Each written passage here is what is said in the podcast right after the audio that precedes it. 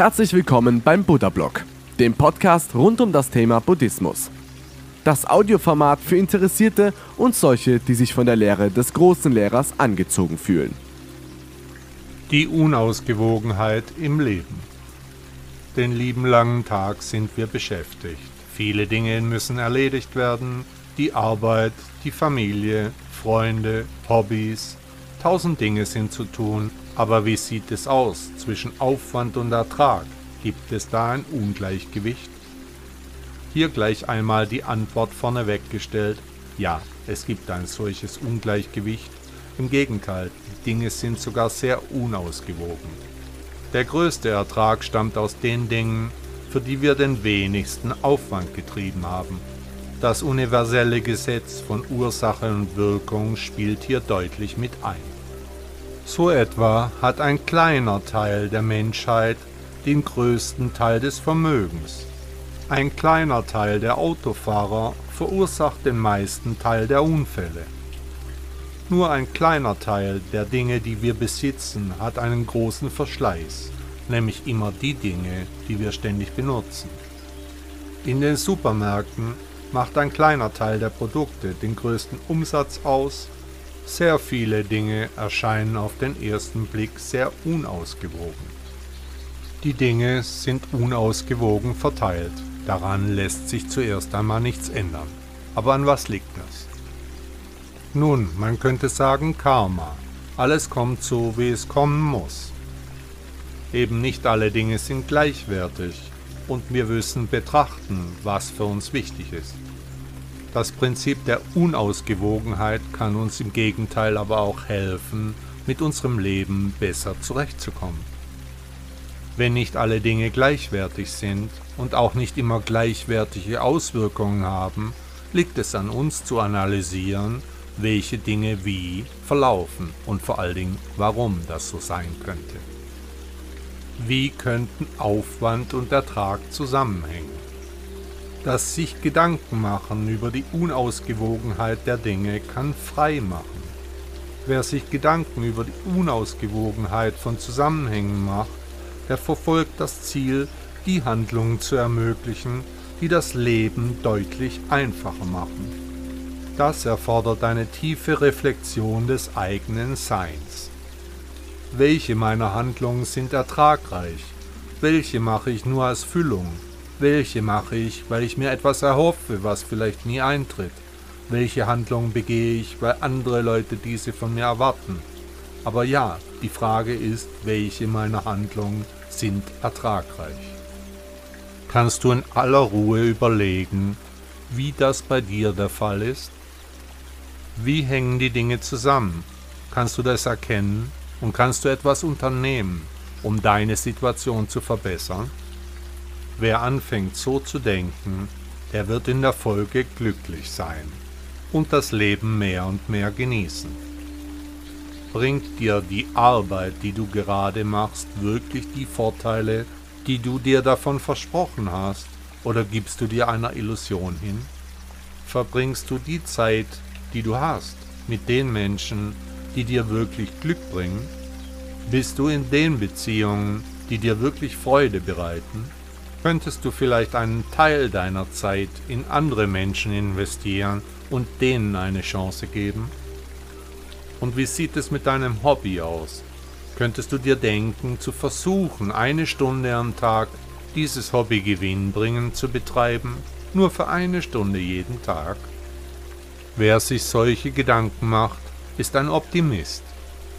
Eben weil er sein Leben analysiert und feststellt, welche Handlungen hinter seinen Zielen zurückbleiben und wo noch Luft nach oben ist.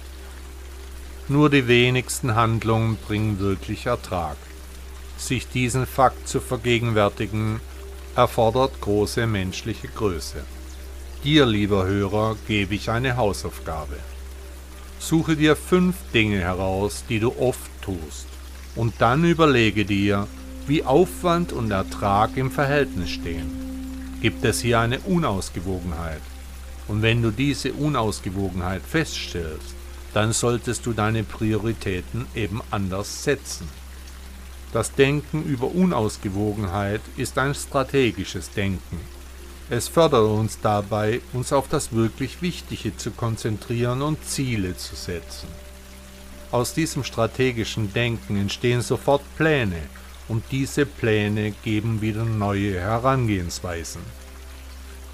Wenn wir dabei feststellen, dass die Dinge eben nicht so laufen, wie wir sie uns vorgestellt haben, dann ergeben sich hier ganz neue Möglichkeiten. Nichts ist unvermeidlich, eben alles kommt zwar so, wie es kommen muss, ja, aber das Karma, das sind die Karten, die wir vom Schicksal zugeteilt bekommen. Wie wir sie dagegen ausspielen, das ist unsere freie Entscheidung. Selbst eine kleine Änderung in unserem Denken und den daraus resultierten Handlungen kann eine riesige Veränderung mit sich bringen. Wer sich diese Tatsache vor Augen führt, der kann entspannt in die Zukunft schauen. Jeden Tag, wirklich jeden Tag können wir die Zukunft ändern. Wir bestimmen, wie der morgige Tag sein wird. Ganz einfach dadurch, dass wir am heutigen Tag Veränderungen durchführen.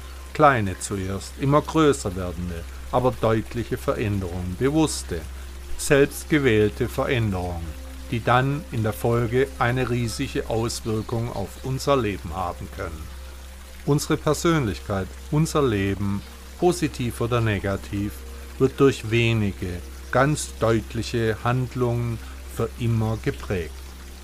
Der Heiratsantrag, das Kennenlernen, die Wahl des Berufes, die Unterschrift unter dem Mietvertrag. Welche wichtigen Punkte waren in deinem Leben? Kannst du dich daran erinnern? Führe dir jetzt diese Situation vor Augen. Die Geburt des Kindes, dein Schulabschluss oder das Abitur, die Hochschulprüfung oder der Beruf, der erste Tag im Arbeitsleben. All diese Momente waren spielentscheidend. Das waren Ereignisse, die wieder andere Folgen ausgelöst haben, die zu diesem Moment noch nicht überschaubar waren. Wenn du nur kleine Veränderungen an deinen Handlungen vornimmst, kannst du Großes erreichen. Wenn du darüber nachgedacht hast, dann hast du neue Ziele. Und ich möchte dich dazu auffordern, diese Ziele ernst zu nehmen. Was sind die Möglichkeiten, die sich dir bieten? Es gibt kein spezifisches Zitat von Buddha, das sich direkt auf das Thema Unausgewogenheit bezieht. Buddha lehrte jedoch das Konzept des rechten Lebens, rechter Handlungsweise und rechter Ansicht, die auf Ausgewogenheit und Mittelweg abzielen. Eine paraphrasierte Interpretation könnte also lauten, die Mitte zu finden ist der Schlüssel zur inneren Harmonie. In der Ausgewogenheit liegt die Weisheit, fernab von den Extremen des Lebens. Liebe Zuhörer, ich möchte die Gelegenheit nutzen und auf meine Internetauftritte aufmerksam machen. Unter shaolin-reiner.de findet ihr meinen Auftritt als buddhistischer Lehrer. Unter daile-coaching.de werbe ich für meine Arbeit als Achtsamkeitscoach. Und natürlich findet ihr mich auch bei Instagram und Facebook. Ich wünsche euch einen tollen Tag und ein tolles Leben.